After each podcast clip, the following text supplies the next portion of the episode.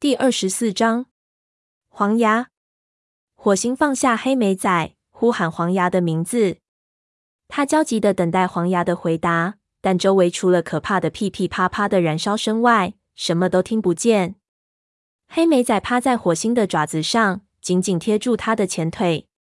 火星又悲又怕，几乎感觉不到烧伤的疼痛。他爬上钩，回到团毛身边。老团毛一动不动。火星看见他的胸口微微起伏。知道他再也跑不动了，他把黑莓仔放在地上，大喊一声：“跟我来！”然后咬住团毛颈背后的皮毛。火星又向熊熊燃烧的山沟内看了一眼，拖着团毛向树林里走去。黑莓仔摇摇晃晃跟在后面，他双眼圆睁，目光涣散，吓得根本说不出话来。火星真想帮黑莓仔一把，但他不能丢下团毛不管。黑莓仔只能靠自己的力量拼出一条活路了。火星几乎辨不清周围的环境，只能凭着其他猫留下的气味往前走。他时不时回过头来招呼黑莓仔跟上。他的脑海里充满了山沟内熊熊燃烧的图像，可怕的火焰和浓烟吞噬了营地，吞噬了他的家园，而黄牙和半尾也无影无踪。他们在太阳时赶上大家。火星把团毛轻轻放在光滑的石头上，黑莓仔径直朝金花跑了过去。金花叼起它，使劲抖了抖，抖掉它身上的烟尘。然后金花把它放在地上，为它清理身上的脏毛。他抬起头看着火星，眼里充满了难以言表的感激之情。火星眨了眨眼睛，移开目光，因为他要去救虎掌的儿子，黄牙失去了生命。想到这里，火星感到心里说不出的难受。他用力晃了晃脑袋，他不能再想这件事了。族里还有许多事情要处理。他环顾四周，看见惊魂未定的猫们都趴在光滑的石头上。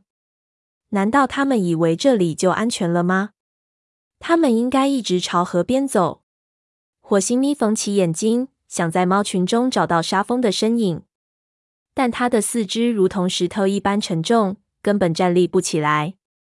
他发觉身边的团毛有了动静，只见团毛抬起头，大口吸气，接着就是一阵剧烈的咳嗽。炭毛听见咳嗽声，急忙从猫群中挤了过来。火星看见他把爪子用力压在团毛的胸口上，帮助团毛清理肺部。团毛停止了咳嗽，一动不动的躺在那里。他是那么的安静，连呼吸声都发不出。炭毛抬起头，眼里充满了悲伤的神情，喃喃说：“他死了。”大家都惊呆了。火星难以置信的看着炭毛，难道他费尽气力把团毛带来，就是为了让他死在这里吗？眼前的景象几乎和银溪死亡时一模一样。他担忧的瞅了眼炭毛，知道他一定也有相同的想法。随后，炭毛俯下身子，轻轻合上团毛的双眼。只见他神色黯然，须子微微颤抖。火星生怕他承受不住这痛苦的打击。这时，老年猫们走上来，向团毛表示哀悼。炭毛坐起身，抬眼看着火星，低声说：“我们又失去了一只猫，但是悲伤于事无补。”他的声音嗡嗡作响，显得异常空洞。火星柔声说。你说起话来开始像黄牙那般坚强了。炭毛忽然睁大眼睛，黄牙，他在哪儿？火星胸口猛地一痛，仿佛一根火棍在烧灼着他的心。他坦白地说：“我不知道。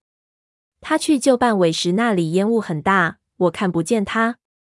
我正要回去找他，但黑莓仔……”他的声音越来越小，最后只是看着炭毛。炭毛的眼睛里充满了难以想象的痛苦。他们族群到底出什么事了？难道星族真的想杀光他们吗？黑莓仔开始咳嗽起来。炭毛站起来，抖了抖头，仿佛刚从冰冷的水中出来一样。火星看着他一瘸一拐的走到黑莓仔身边，低下头用力舔他的胸口，刺激他张口呼吸。在炭毛的治疗下，黑莓仔的咳嗽声渐渐止住了。最后变成有节律的轻喘。火星站在原地，留心倾听森林里的动静。闷热的空气使他的毛都竖立起来。从营地方向吹来的微风穿过树林，火星张开嘴巴，想从新飘过来的烟雾里了解些情况。大火仍在燃烧吗？接着，他看见大团大团的烟雾顺风朝太阳驶涌过来。接着，除了叶子发出的沙沙声，他还听到大火的呼呼声。火星顿时大吃一惊。火星急忙喊：“大火朝这边来了！”他的声音因为吸进烟雾而变得干涩刺耳。我们必须往河边走，只有渡过河去，我们才安全。大火不可能烧到河对面。群猫惊慌的抬起头，一双双眼睛在夜里闪着微光。火光已经透过树林照了过来，风越来越大，封住火势，大火的呼呼声也变大了。忽然，一道闪电划过夜空，石头和树林都被照亮了。接着，群猫头顶上空响起一声炸雷，吓得大家都往石头下面躲。火星抬眼望天，透过烟雾。他看见乌云正在天空中翻涌聚集，一种原始的恐惧袭上火星的心头。他意识到暴风雨终于要降临了。他高喊道：“要下雨了！大雨能浇灭火，但我们现在就得走，不然就躲不过这场火灾了。”绝毛第一个从石头上站起来，大家纷纷醒悟过来，也都站了起来。雷电虽然可怕，但与大火相比，也算不得什么了。大家如没头苍蝇一样在石头上转来转去，不知道该往哪个方向跑。火星看见猫群中闪过杀风的身影，顿时放下了心。大家相互间拉开了距离，蓝星随之出现在火星眼前。他看见蓝星一动不动地坐在石头上，仰脸凝望着天空。一道霹雳闪过，但蓝星纹丝不动。火星心想：他在向星族祈祷吗？他朝一个方向晃动了一下尾巴，大声喊道：“往这边走！”一声惊雷炸过，淹没了他的声音。众猫开始从石头上下来，朝河边走去。火星现在已能看到树林间窜动的火苗。一只兔子惊慌失措地跑过来，它似乎没有注意到这些猫在猫群中来回穿行。在本能的驱使下，想找一块大石头躲避大火和暴风雨。但火星知道大火很快就要吞噬掉这片树林，他不想再让任何猫去面对可怕的死亡了。他喊道：“快！”众猫纷纷跑了起来。鼠毛和长尾各带着柳带的一个幼崽，云爪和橙毛则拖着团毛的尸体前行。白风和纹脸陪护在蓝星左右，轻轻顶着他走。火星转头寻找沙风，看见文尾拖着孩子走得很吃力。文尾的幼崽发育得很好，而它也不如其他母猫那么年轻力壮。火星跑过去，从文尾的嘴里接过幼崽。文伟感激地看了他一眼，迈开脚步开始奔跑。就在大家往河边赶的时候，大火已经烧了过来。火星一边催促众猫前进，一边回头瞅着移动过来的火墙。此时狂风大作，周围的树木都剧烈的摇晃，火焰在风势吹动下向群猫扑了过来。河流已经在望，但他们还得渡过河去。可雷族里没有几只猫会游泳，现在已经没有时间让这些猫走到下游踩着石头过河了。